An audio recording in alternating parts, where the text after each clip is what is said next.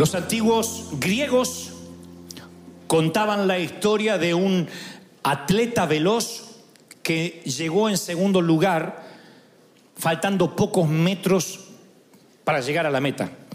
Entonces se paró exhausto, insisto, pocos metros antes de la final porque alguien le ganó la delantera y él veía que toda la multitud, el gentío, el público vitoriaba, pero no a él, sino al ganador. Él llegó, insisto, en segundo lugar.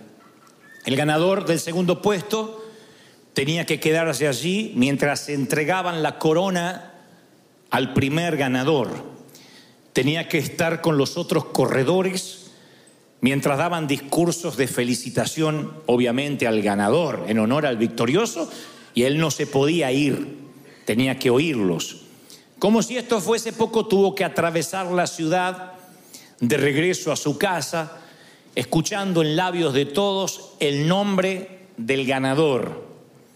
Al día siguiente, los periódicos en letra de molde tenían obviamente el nombre del ganador, pero eso no fue lo importante, sino que le hicieron una estatua en su honor en la plaza principal, en honor, claro, del ganador. Así que con tal mala fortuna que el que llegó en segundo lugar justo vivía cerca de la plaza. Y cada vez que salía se topaba con la figura de aquel que le había ganado la meta por pocos metros. Así que empezó a verse a sí mismo como un perdedor, pensando por qué no fui yo el que merecí los vítores, los discursos y obviamente la estatua, ¿no es cierto? El monumento. Así que el resentimiento, dicen los griegos, se le instaló en su alma y en su corazón, de modo que no lo dejaba dormir, pensando lo cerca que pudo haber estado de ser él el galardonado. Cuando el sueño le era esquivo, cuando no podía dormir y el insomnio venía para quedarse, el caballero se levantaba por las noches e iba hasta la plaza con un pequeño cincel y raspaba la piedra de la base.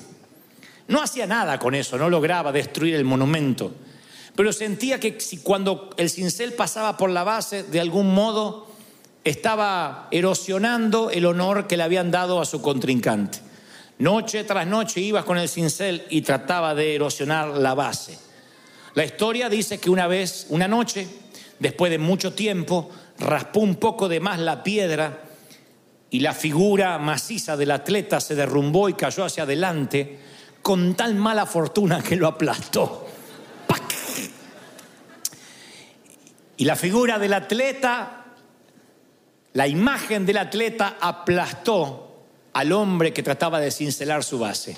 Murió aplastado justamente por la imagen del hombre que despreciaba. Alguien dirá que el hombre con el cincel murió en ese instante, aplastado, pero no fue cierto. El hombre empezó a morir mucho antes.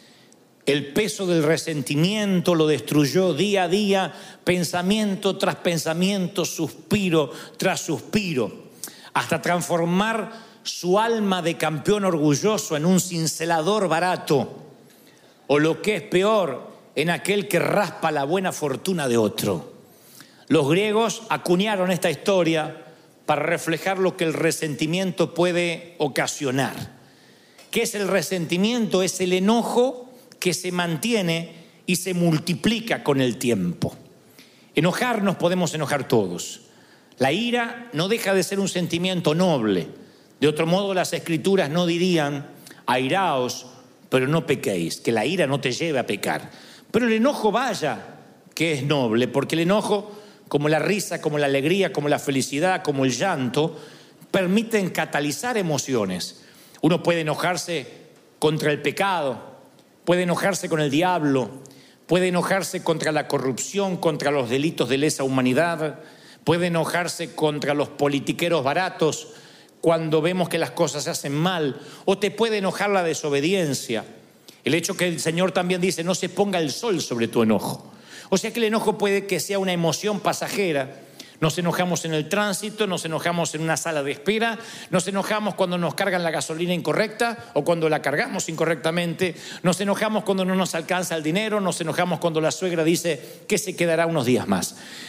Pero si ese enojo permanece, puede que se multiplique y entonces se transforme en resentimiento.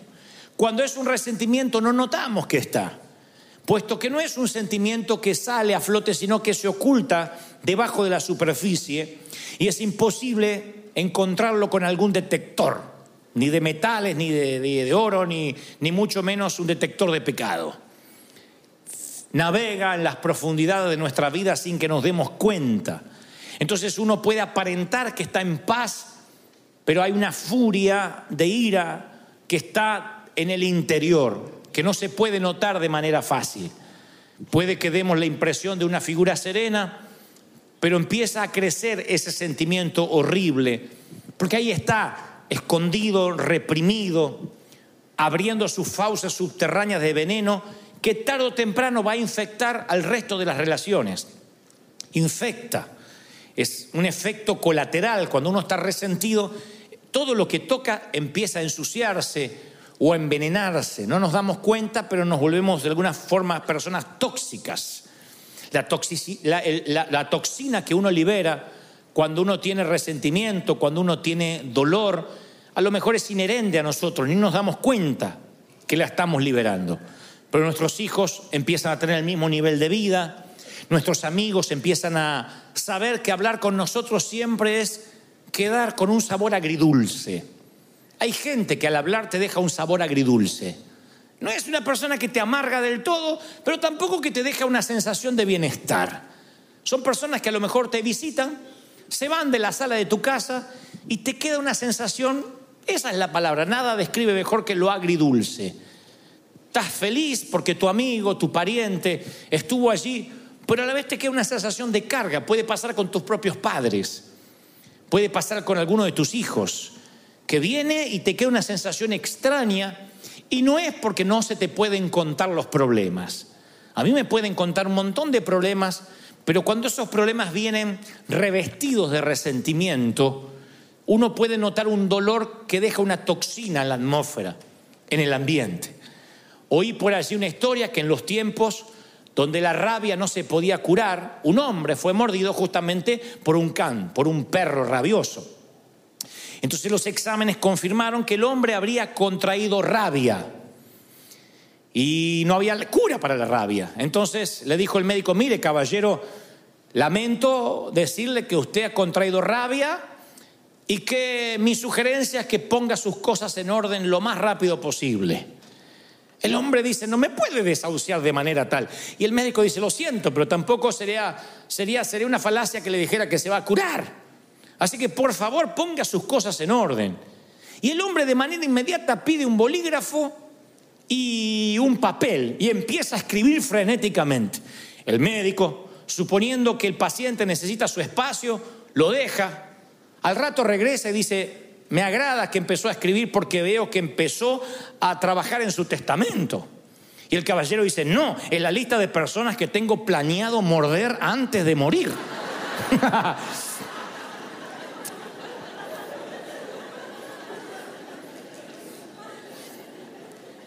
Entonces los resentidos son aquellos que fueron mordidos alguna vez y canalizan su energía mordiendo a otros. Y los transforma en personas permanentemente enojadas. En un enojo que no se va cuando se pone el sol, sino que permanece. Vino como un visitante, luego se quedó como un intruso y hoy es un huésped permanente, el enojo. Son los que se enojan por todo, por cualquier cosa. Por el calor, por el frío, por la montaña, por la nieve, por los autos, si hay tránsito, si no hay tránsito, todo. Porque todo lo que se le viene a su mano para hacer o se le pone enfrente termina siendo la gota que rebasa un vaso que ya viene lleno.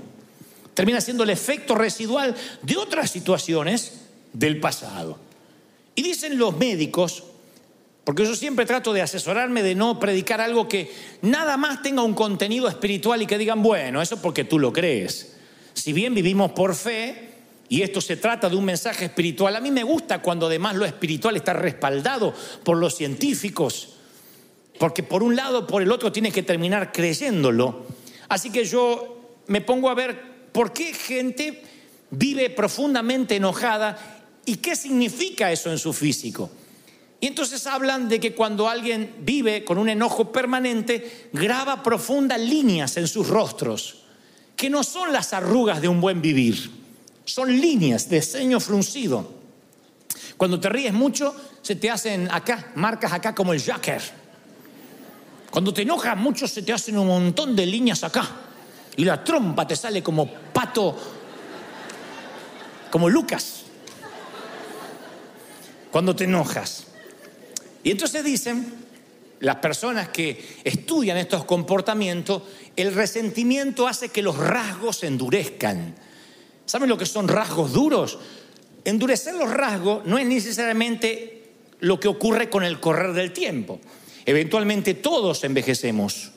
El tema es cómo uno envejece. Los rasgos blandos son los rasgos que tiene un niño.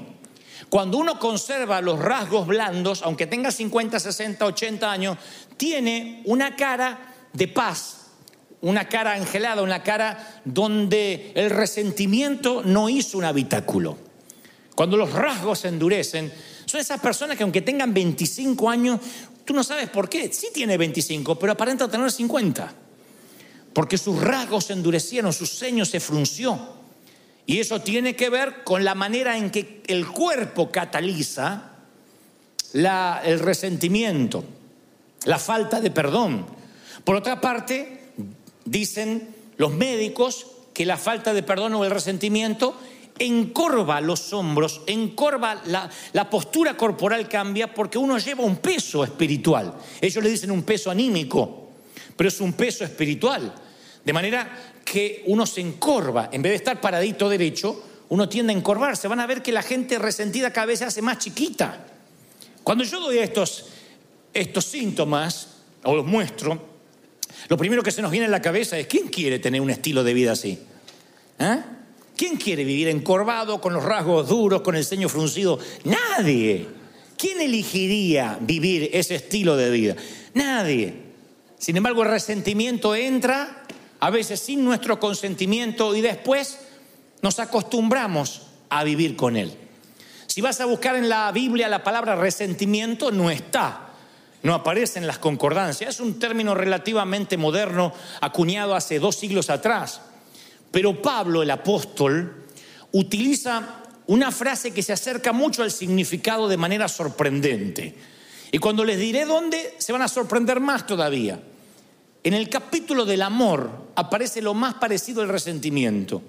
En Primera de Corintios 13, donde está la prosa más elegante acerca del amor, allí aparece semi escondido lo que sería contrario justamente al amor puro, el resentimiento. Es aquel versículo 5 donde dice, el amor no hace nada indebido. Claro, esa es la traducción, en este caso al español, el amor no hace nada indebido.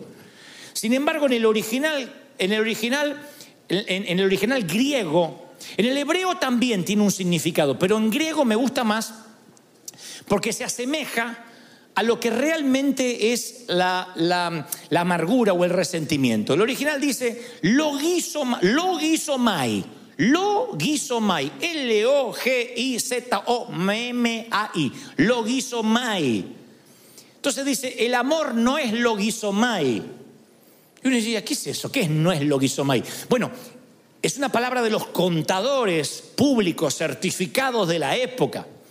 En el primer siglo, cuando la gente tenía una deuda que no podía pagar y se transformaba en un moroso constante, no iba a collection, ni le llegaban cartas de desalojo, había contadores que anotaban su, su deuda en lo que se llamaba un libro mayor de contaduría. Y esa deuda era escrita en tinta, con una pluma. O sea que no se podía borrar, quedaba parte de tu background. Vivías como moroso o como un mal pagador el resto de tu vida. Algo así como el background que podemos tener nosotros ante la ley.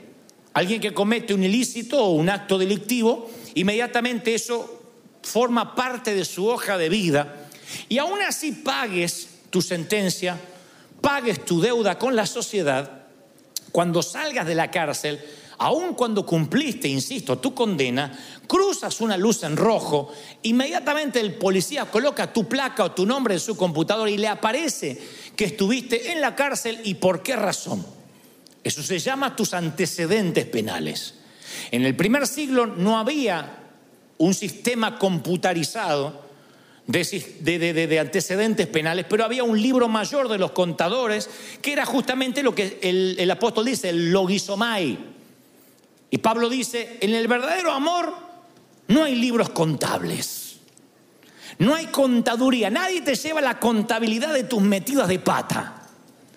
El verdadero amor no publica tabla de posiciones, quién salió primero y quién salió segundo. El verdadero amor no hace lista de a quienes tienes que morder. El verdadero amor, y esto le da título al mensaje, se acuerda de olvidar. El verdadero amor te dice, acuérdate de olvidar. No lleves libros contables de lo que te hicieron, cómo te hicieron, cuándo te lo hicieron. Porque el verdadero amor no lleva contabilidad. Eso es cuando se traduce en el verdadero amor, no hace nada indebido. Dios se olvidó y se olvidó de que se olvidó. Y te dice, acuérdate de olvidar. David, el hombre conforme el corazón de Dios, que en los asuntos del corazón era el, ¿qué, puedo decir? El Pablo Cortázar de la época. Era, era Gabriel García Márquez con el mayor respeto que me merece David, no lo estoy comparando con estos autores, pero digo, el escritor del, del, amor por excelencia. Sus salmos podrían componer millones de canciones hasta la fecha. Y este campeón del amor y este hombre conforme al corazón de Dios está en el lecho de muerte, David, ¿eh? Y hace entrar a su hijo Salomón al cuarto y le da un consejo final. ¿Qué creen que le dice? Cómo batallar cómo pelear sus batallas, cómo, cómo luchar contra el orgullo, cómo no pecar. No creerán cuál es el consejo que le da en el último aliento a Salomón. Primera de Reyes 2.5 nos deja un registro de esas patéticas palabras. Y perdonen que les estoy bajando de la cúspide a David, pero David, así como era el tremendo hombre del Señor, también tenía un montón de fallas, y entre ellas esta.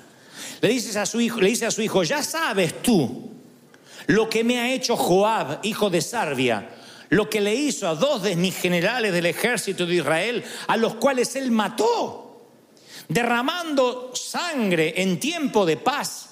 Así que tú, Salomón, harás conforme a tu sabiduría, pero no dejes descender las canas de este hombre al Seol en paz. El hombre más grande de su época se está preparando para ir al encuentro con su Dios ¿Y qué sabiduría imparte un viejo rencor de años? Que no se lo quiere llevar a la tumba y le quiere pasar el libro mayor de un rey y la perpetuación generacional de una falla de carácter se la pasa a su hijo, a su sangre. Le dice, no permitas que Joab muera de muerte natural.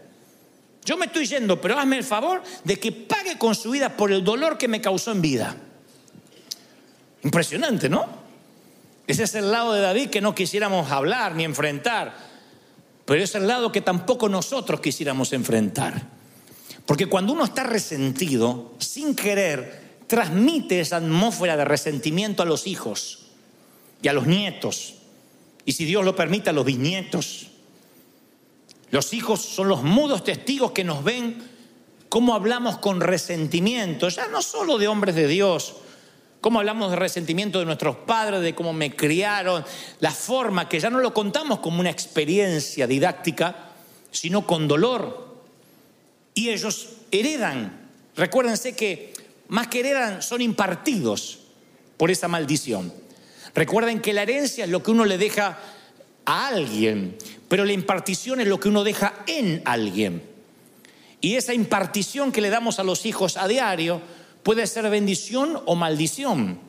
Cuando estén ante una disyuntiva de la vida, nuestros hijos van a decir, ¿cómo hacía el viejo en mi lugar? ¿Qué hacía mamá ante una situación igual? Y si mamá reaccionaba llena de, de dolor, de resentimiento, esa hija va a ser otra resentida. Va a tratar al esposo como vio que la madre trataba a su padre. El hijo va a tratar a su mujer como vio que su padre trataba a su madre y viceversa. Es una cosa que empieza a repetirse de generación en generación. Es el poder del entorno. Yo puedo reprender maldiciones generacionales y decir, se corta aquí aquello de que si los padres comieron las uvas agrias, los hijos no heredarán la dentera. Lo creo. Yo no creo que porque tuviste un abuelo borracho o un papá divorciado vas a seguir el patrón generacional. Vas a tomar la posta generacional. Yo creo que no. Dios hace todas las cosas nuevas. Pero no puedo cambiar el poder del entorno. El entorno es lo que se respira en tu familia, lo que se habla. Si en tu casa, por mucho, no, creo que porque tu abuelo era alcohólico vas a ser alcohólico y tus hijos lo van a hacer, pero si en tu casa cualquier festejo amerita tomarse un tequila, y si estás triste te tomas un tequila y si estás alegre te tomas un tequila, y para que la Santa Cena no te caiga mal te tomas un tequila, y si pierde las chivas te tomas un tequila, y si gana la América te ganas un tequila, se respira un ambiente de alcohol un entorno donde para celebrar o para echar fuera las penas no está Dios, está el alcohol. Yo no puedo ir contra, no hay, no hay anacondia que te libere del poder del entorno. El resentimiento es igual. Cuando en las mesas familiares se empieza a hablar de todo mundo, cuando los hijos aprenden que después del servicio la comida es para hablar de todo lo que estuvo mal y qué hizo Lugier y por qué lo hizo el otro y por qué la otra se cortó el pelo y fíjate la que se puso y aquella que está fajada y la cosa que se piensa que aquella gorda que le creció el trasero. Cuando todo eso lo hablas en la mesa, ese entorno genera críticos, genera gente que detesta la hipocresía, pero también detesta la iglesia. Lo generas. Es lo que David explícitamente hace con Salomón véngame. Quiero que vayas y le hagas tener una muerte indigna a Joab, porque yo me quiero ir tranquilo de que me vas a pagar, no me dan la fuerza para continuar con el resentimiento, así que te lo voy a heredar, te lo voy a impartir. Y el resentimiento es una criatura horrible, deformada, distorsiona la realidad, nos mantiene encadenados al pasado, junta un montón de ayeres y te perderás un montón de mañanas. ¿Quién quiere estar encadenado al pasado? Y yo, yo soy muy cuidadoso cuando hablo de resentimiento y de perdón, porque estuve mucho de ese lado. Y escuché a muchos predicadores decir, tienes que perdonar, perdona si tienes el corazón del Señor. Y a veces las historias son tan retorcidas. A veces lo que le ha pasado a la gente es tan doloroso que hasta gritar desde aquí, perdona y se acabó, suena una subestimación a lo que te pasó. Como diciendo, va, ¿qué importa que te violaron sistemáticamente desde los 9 hasta los 15 años? Con el beneplácito de tu mamá que sabiendo no hacía nada. Bueno, es un detallito. Claro, la que le pasa dice, usted no sabe lo que está hablando. Como se ve que nunca le pasó, nunca le abusaron un hijo mínimamente. Entonces yo respeto el dolor.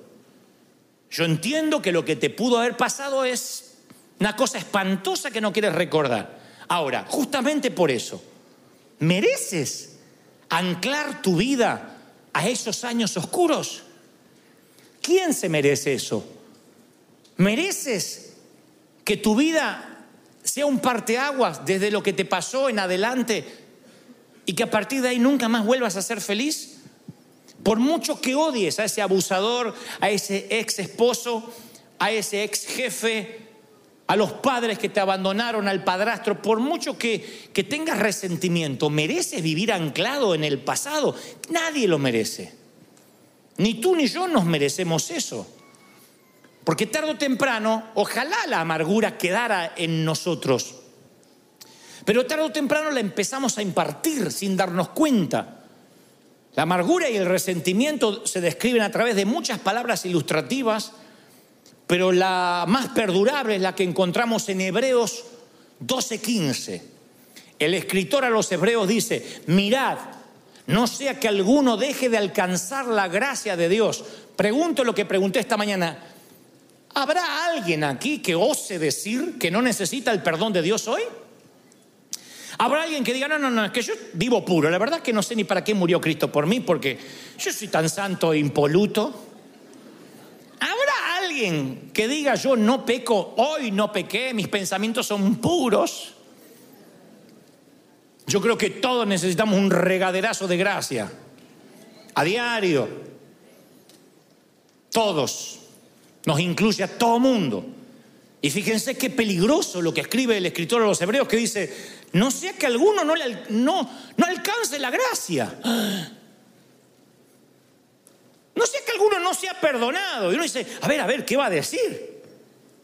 ¿Qué, qué, qué es lo que no tiene perdón? Bueno, eh, eh, dormirse en un sermón de Dante podría no tener perdón.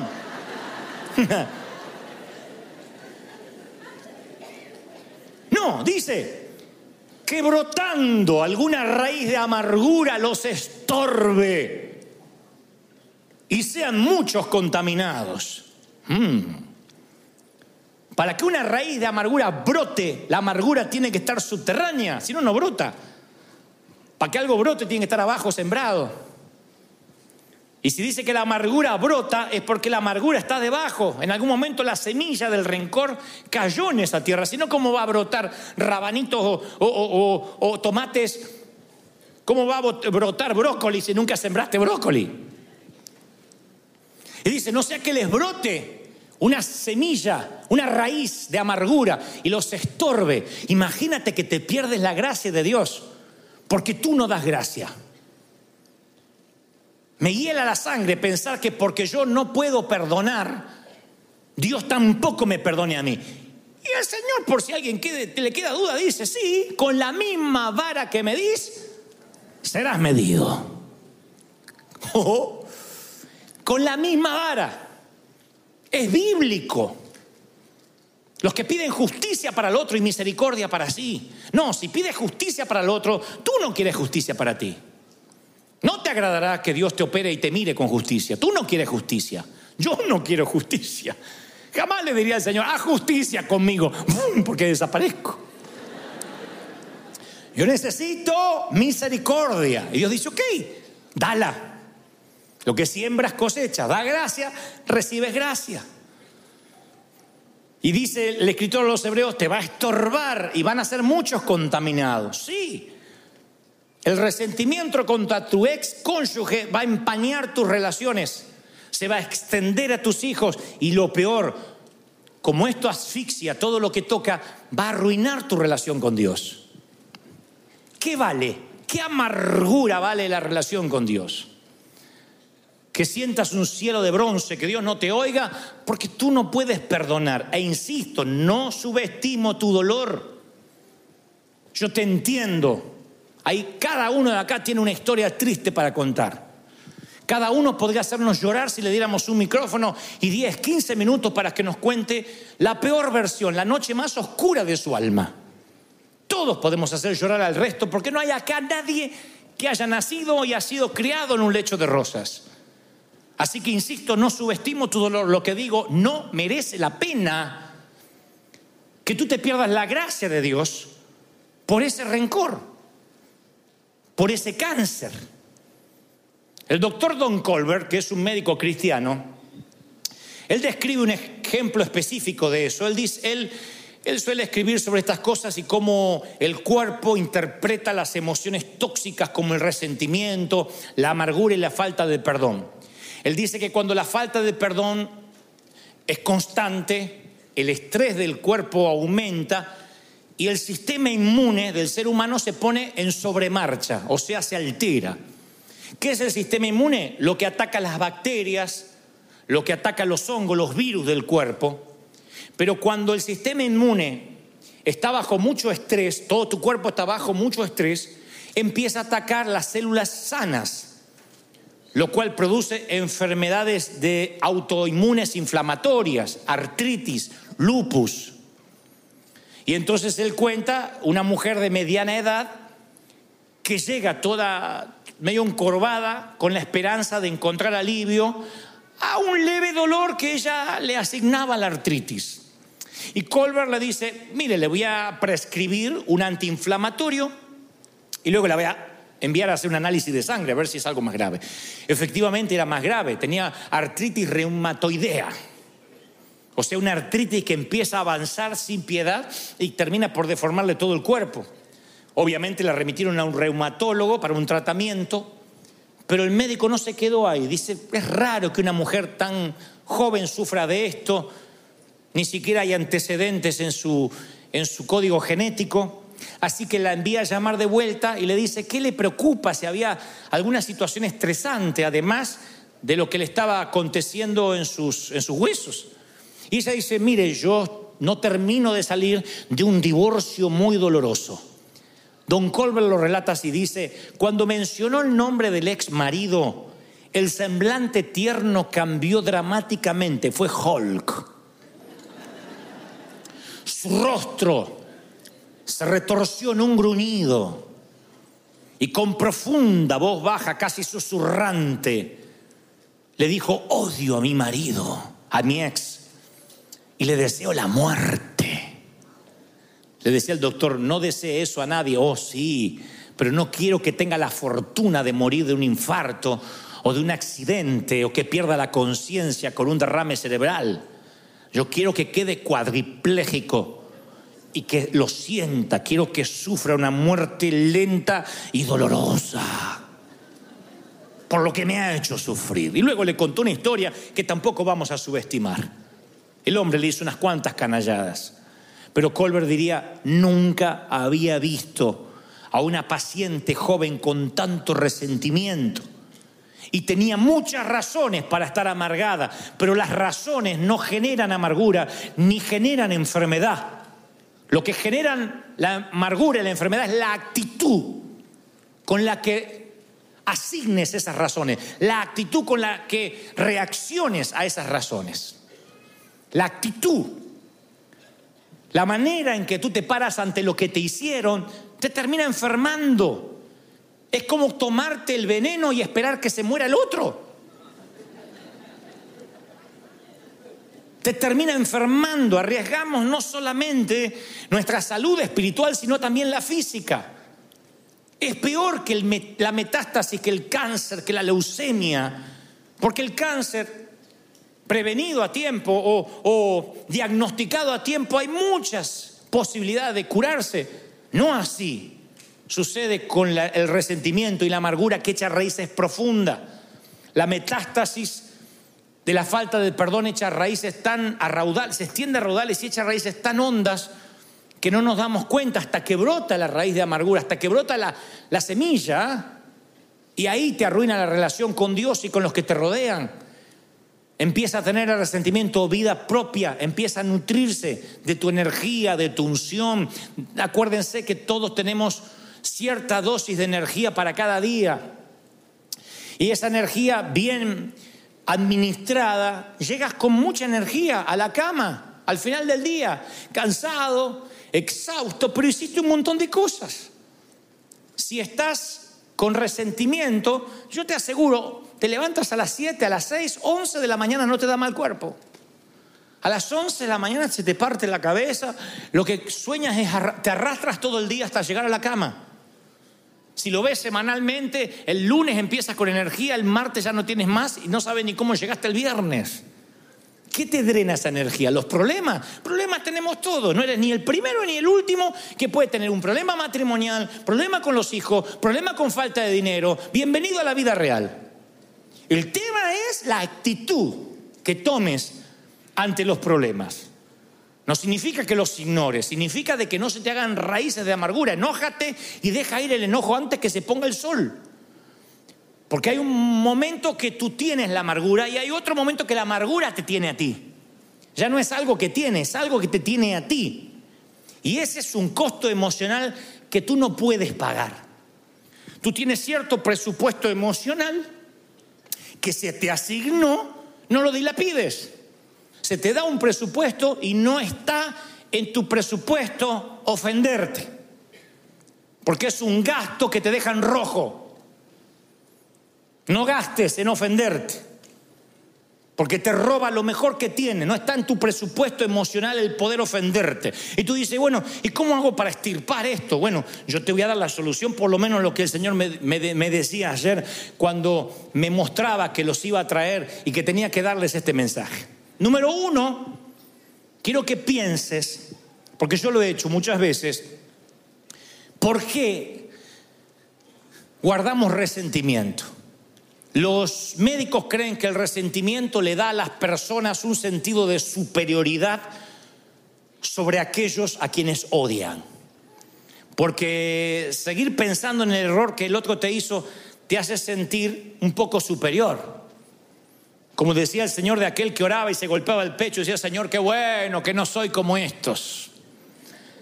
Te da un espíritu de superioridad, ridícula, mentirosa, pero es un espíritu de superioridad. Es una manera insana de ubicarse un poco más alto en la, en la jerarquía de la cadena alimenticia humana. Bueno, sí, está bien, me hizo eso malo, pero yo soy bueno. Yo soy bueno. No le guardo rencor. Y no sale la boca.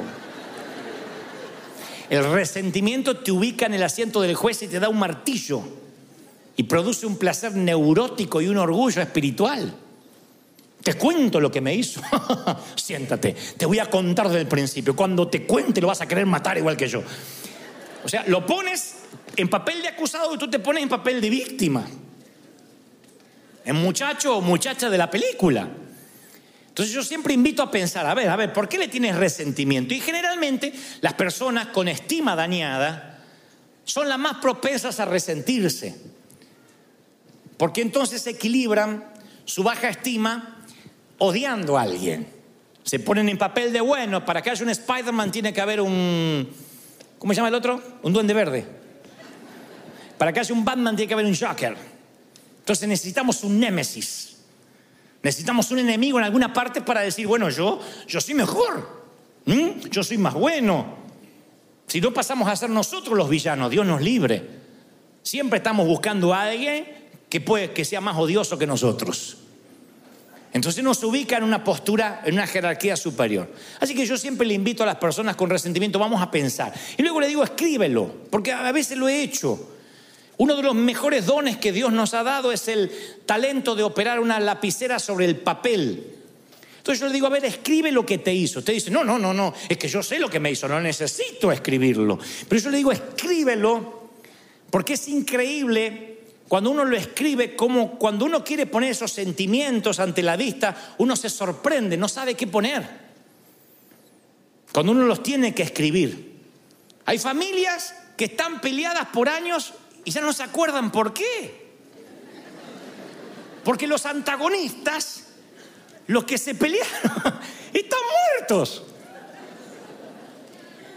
Resulta que la abuela Ana, la abuela materna, se peleó con los de la otra esquina y las dos familias se odian como los Montesco y los Capuleto de la obra de Shakespeare y no saben por qué.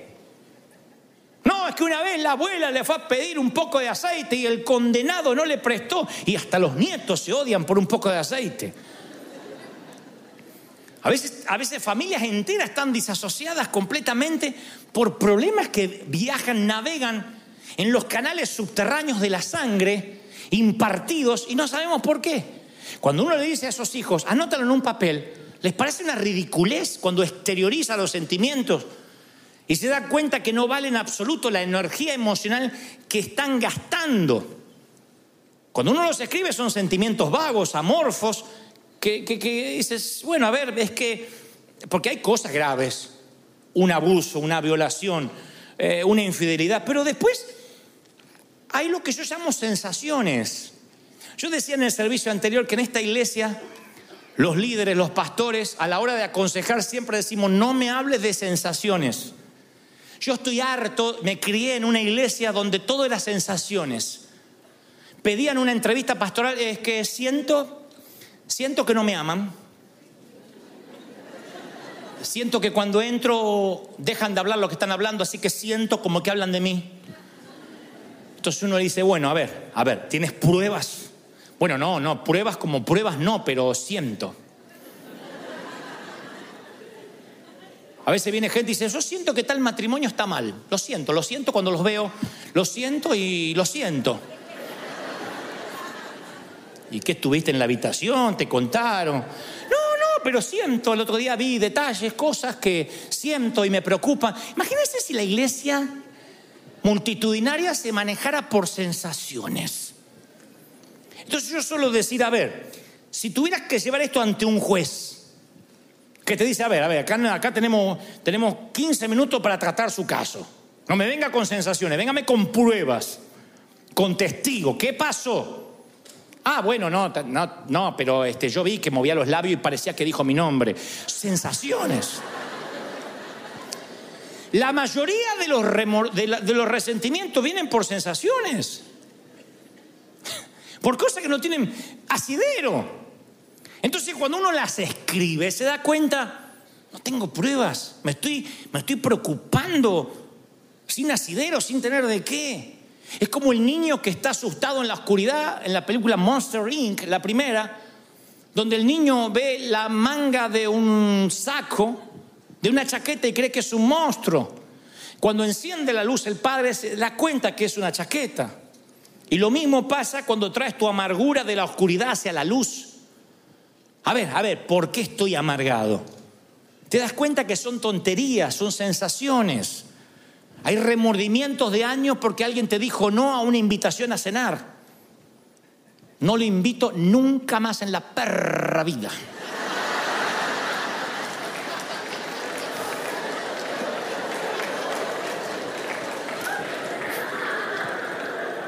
En la perra vida, no a la perra, no, a la perra en la perra vida. No le invito más. Se. Me cerré. Y cuando yo me cierro, me cierro. Y por ahí el otro no tenía ganas de ir a comer. Y se arman unos problemas. Unos resentimientos. Ni les cuento cuando en nuestra iglesia un muchacho se ponía de novio con una muchacha y no llegaban al casamiento. No se casaban, estaban de novio, se dan cuenta que eran incompatibles, que no se llevaban, que les pareció que se gustaban, pero después que no. Gloria a Dios, que antes de casarse se dieron cuenta. Pero ya eran dos familias enfrentadas. Con mi niña no van a jugar. Y ya se iba una familia dividida y la otra no. Si van ellos, yo no voy. Si el pastor no los echa, nosotros no nos congregamos más. Esas sensaciones, ridiculece, que hoy uno en perspectiva dice, de verdad, ¿De verdad? ¿De verdad alguien quiere que su hijo se case con quien no ama o su hija con quien no ama para que no haya problema, para que nos podamos sentar juntos en la, misma iglesia? ¿De verdad? ¿Cómo uno entra en esos rieles de necedad por sensaciones? Pues yo digo, escríbelo, a ver, escríbelo, tráelo a la luz. ¿Por qué detesta? ¿Qué te dijo? Hay personas que detesta a hombre de Dios porque vio un videíto de YouTube no, yo vi el video y... Lo conoces personalmente, te tomaste un café, pesaste su corazón, su espíritu. ¿Quién resiste el análisis de un video si una, cámara te siguiera las 24 horas? Y editaran video de lo que dices. Y hay gente que odia con un odio visceral a personas porque vio un videíto y leí un estudio bíblico que hicieron en contra del fulano. Yo es increíble. Porque nada merece tu odio ni tu resentimiento si mínimamente no tuviste una confrontación seria, algo que, está irremediablemente roto, que no se puede resolver, que no hay posibilidad de, de perdón. Por eso digo, piénsalo, luego escríbelo. El tercer consejo, no tengo base bíblica para esto, pero es terapéutico, resulta, porque yo creo que no hay solución psicológica a los problemas espirituales, pero eso siempre digo, cuando un día estás muy enojado por algo, nada mejor para las emociones fuerte, para quitar el, el filo del enojo reciente, nada mejor que una válvula de escape como el caminar. ¿Ustedes dirán caminar? Sí. Salir de tu entorno. Cuando estás viendo que hay resentimiento que se está gestando, sal a caminar. Si tienes eh, cuentas con recursos, vete a pasear más lejos. Si tienes un automóvil, sube el auto y vete a, dar vueltas sin sentido. Ustedes dirán, ¿de dónde sacaste eso? Abraham está metido en la tienda diciendo, no puedo tener hijo, no puedo tener hijo, estoy mal, estoy deprimido. Y Dios le dice, sal de la tienda, fuera. ¿Por qué Dios no le habla dentro de la tienda? Sal de la tienda y cuenta las estrellas y las puedes contar. Bueno, así cabezón serán tus hijos. Pero Abraham está en la lona, ve lona arriba, ve lona acá, ve lona acá, está en la lona, está y no ve nada. Dios le dice a Elías, vamos, vístete, ciñete, sal de la cueva, que largo camino te resta.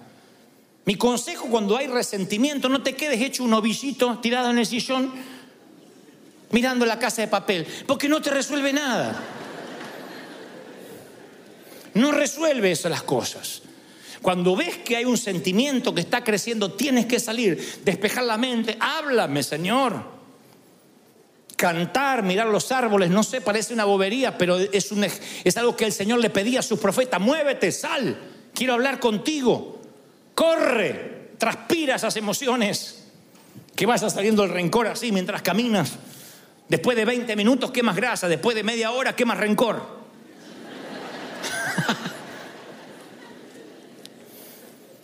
y luego háblalo. No importa qué tesis hayas escrito, cuántas hojas te llevó a escribir el rencor, el Señor no se duerme, el Señor no se aburre. Ve y háblalo con el Señor. Si estás furioso, si tienes remordimiento, cualquier emoción tráele a Dios. De igual modo, es imposible escondérselas ante Él. ¿De dónde sacamos esa tontería que hay que higienizarse antes de presentarse ante el Señor? ¿De dónde sacamos la bobería que no me puedo presentar al Señor sin antes pedirle perdón? Ve y dile, así soy.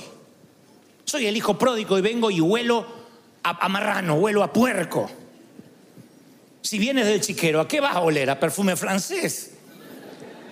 Señor, aquí estoy, oliendo a puerco.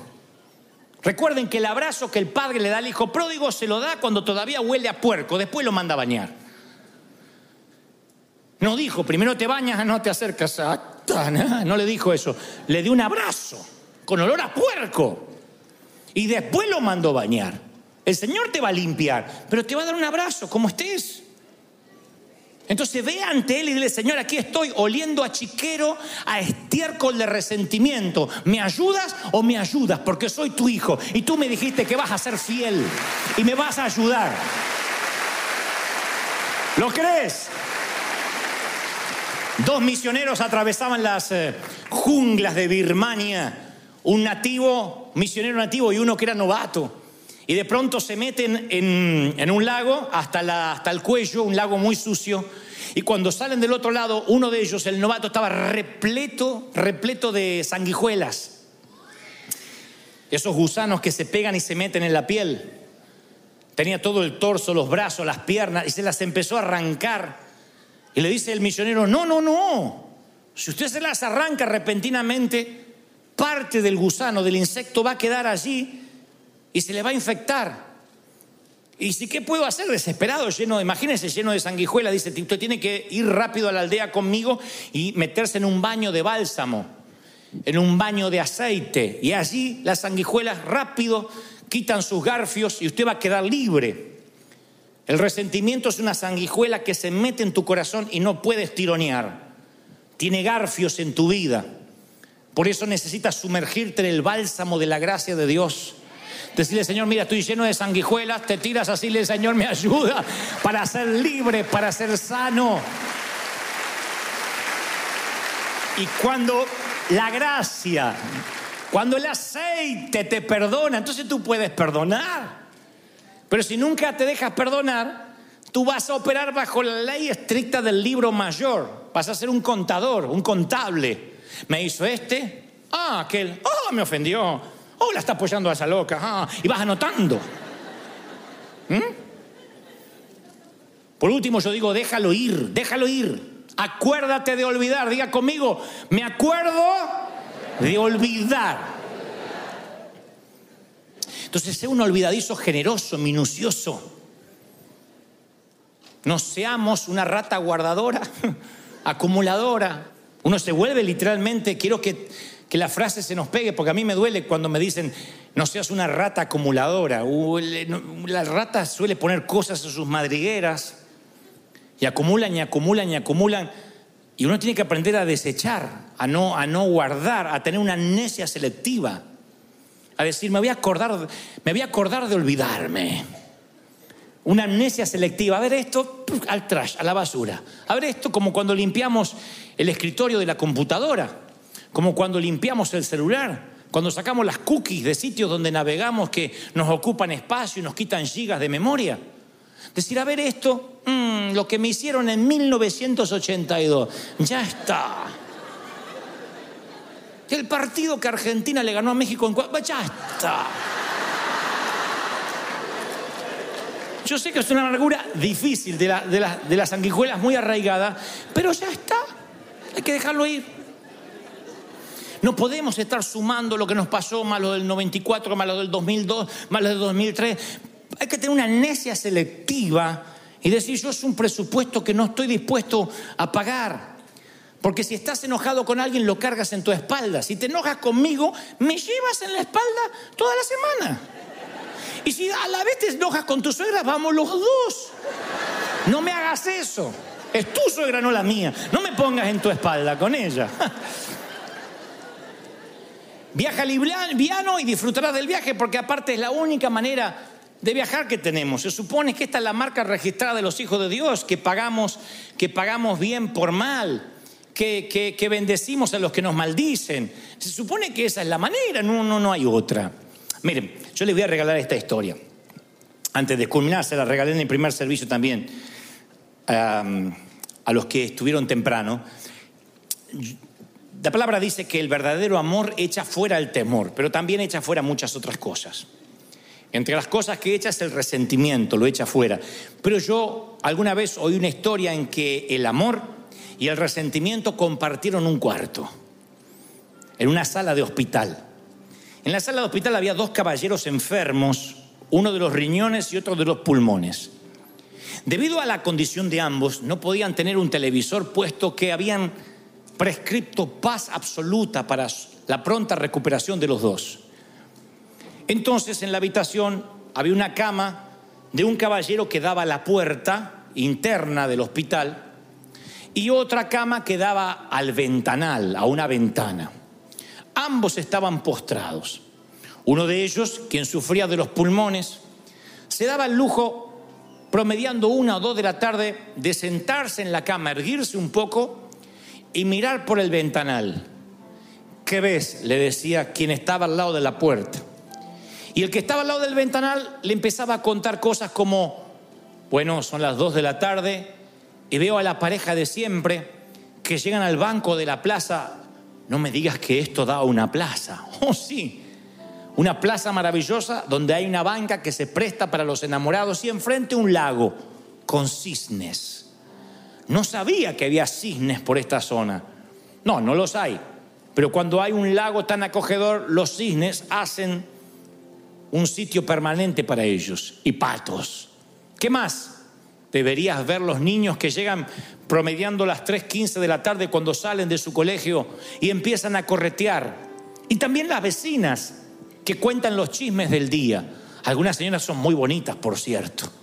Y cuéntame más. Y cada día quien miraba la ventana le contaba a quien estaba del lado de la puerta el mundo que se abría detrás de las cortinas.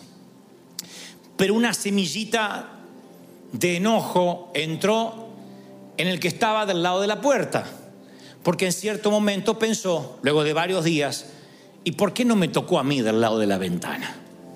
¿Y por qué tengo que imaginarme con ojos imaginarios, valga la redundancia, lo que él ve con ojos reales.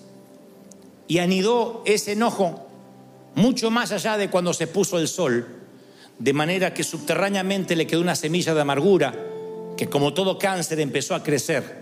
Con el pasar de las semanas ya ni quería escuchar al amigo que le relataba lo que había por las ventanas, porque maldecía que él no había gozado la suerte de estar él contemplando aquello que se veía detrás de las cortinas.